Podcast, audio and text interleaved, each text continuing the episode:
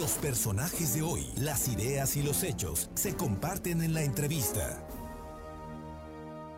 Dos de la tarde con 32 minutos y me da muchísimo gusto saludar a Aristóteles Belmont, que actualmente funge como dirigente estatal de Morena en Puebla. Y es que Aristóteles, después del músculo mostrado el domingo pasado en el Estado de México y de que anunciaron que se preparan para los, las elecciones del el Estado de México y de Coahuila en el 2023 y también para 2024, pues uno de los puntos importantes es la renovación de dirigencias. Platícanos, platícanos de todo esto y de cómo va Morena en Puebla. Muy buenas tardes, Aristóteles.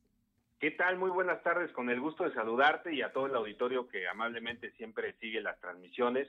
Aquí andamos trabajando, amigo, y como bien lo comentas, el día domingo tuvimos la fortuna de presenciar un evento histórico en el mero corazón del prismo, de lo poquito que ya queda del prismo, que se los vamos a arrebatar con toda seguridad en el 24 es justamente para mandar una señal muy clara de que la gente está fastidiada, harta de esos desgobiernos que han, eh, pues lamentablemente, eh, dado eh, al traste con todo el, sistema en el país. Y nosotros estamos seguros que vamos a, a salir muy fortalecidos en el 24 allá.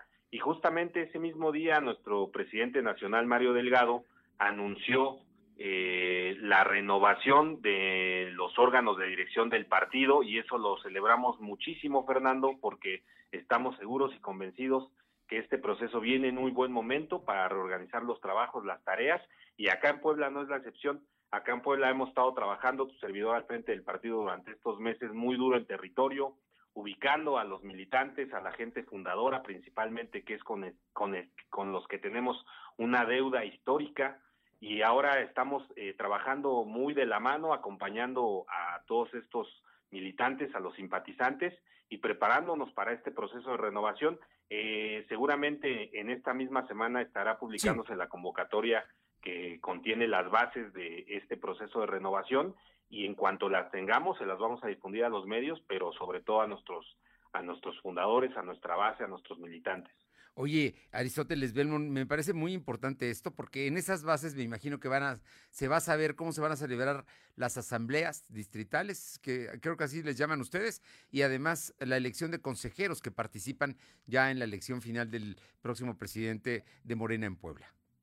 Así es, nosotros eh, siempre apostamos a los ejercicios democráticos, es una de nuestras grandes banderas, y lo que nosotros hacemos son asambleas por distrito federal electoral en el que llegan los compañeros, compañeras, y ahí se seleccionan por cada distrito cinco mujeres, cinco hombres como consejeras, consejeros de nuestro eh, Consejo Estatal, y así eh, se hace en cada uno de los distritos para conformar un Consejo Estatal de 150 integrantes, la mitad mujeres, la mitad hombres, y eso lo hace la misma militancia es como lo encaminamos una vez que se conforma el Consejo Estatal, que está previsto estas asambleas para el mes de julio y agosto, eh, se selecciona eh, al Comité Ejecutivo Estatal y ya que tengamos eso en todos los estados, celebraremos un Congreso Nacional en el mes de septiembre para renovar el Consejo Nacional y el Comité Ejecutivo Nacional.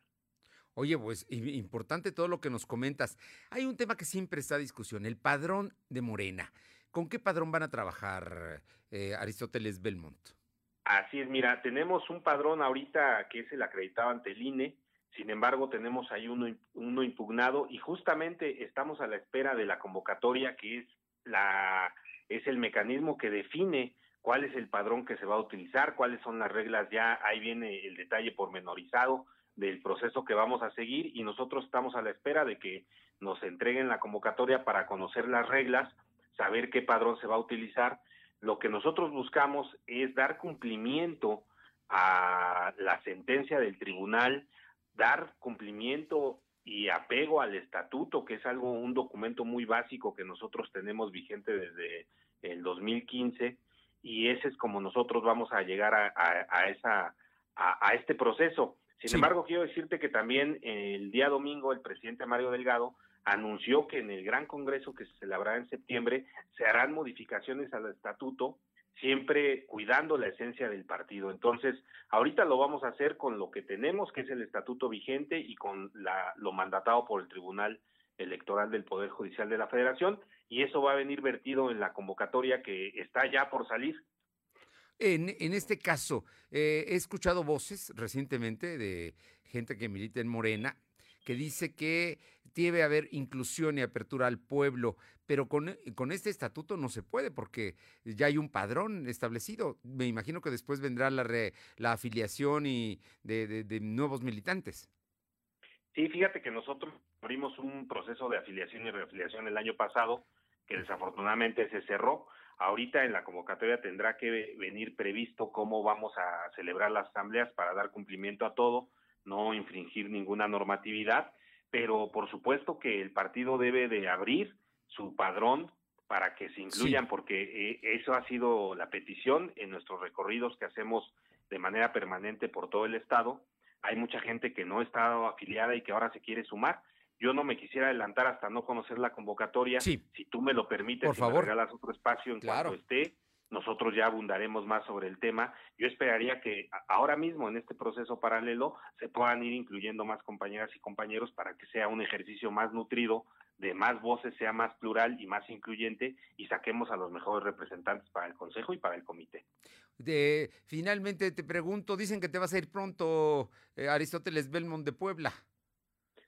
Sí, sí, ese, eh, ayer este, estaba yo muy pendiente ahí de las noticias dijeron que me iba a, ir pronto, que no me conocían, inclusive dijeron, pero más bien yo creo que sí me conocen, sería muy irresponsable que no me conozca, que no me conozcan los que formamos Morena, los que salimos de ahí, los que estamos presentes en el movimiento, sería muy irresponsable el desconocimiento de quién está conduciendo las tareas del partido.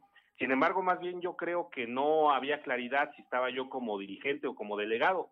Y aquí aprovecho para decirte que tu servidor está como delegado en la Secretaría de Organización del partido, pero por temas de que no tenemos un presidente y un secretario general, pues me toca asumir esas funciones como lo marca nuestro estatuto y lo estamos haciendo con mucho cariño, con mucha convicción, con mucha responsabilidad, sobre todo cercanos a la gente, que es algo que es este nos caracteriza, visitar el territorio, recorrer los municipios, ir a las juntas auxiliares, escuchar a los referentes. Entonces, eh, mientras esté yo aquí al frente, mi trabajo es organizar al, al partido, escuchar a todos, a todas, recibir sus peticiones, sus quejas, eh, sus propuestas y entre todos juntos construir y fortalecer a nuestro movimiento, a nuestro partido. Oye, en el caso de Mario Delgado, después en el Congreso de septiembre, ¿lo ratifican o lo pueden cambiar?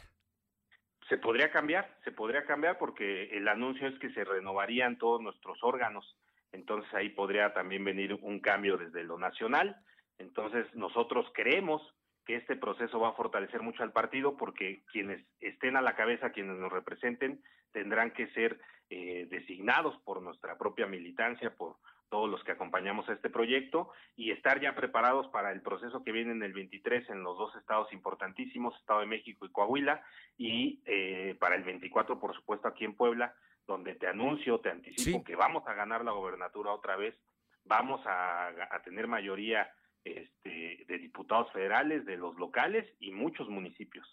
Pues Aristóteles Belmont, siempre es un gusto saludarte, no sé si quieras agregar algo más. Pues nada más agradecer el espacio que nos brindan, un saludo a toda la ciudadanía poblana que confíen en este proyecto de transformación que avanza muy bien, muy rápido, porque la gente eh, quiere que se vea reflejado en el bienestar, en la justicia social en cada momento eh, vamos muy bien, nosotros estamos cercanos con ustedes y no les vamos a fallar. Y tienen líder con el presidente López Obrador, ¿no? ¿Perdón? Tienen líder con el, en, eh, en el presidente López Obrador, digo.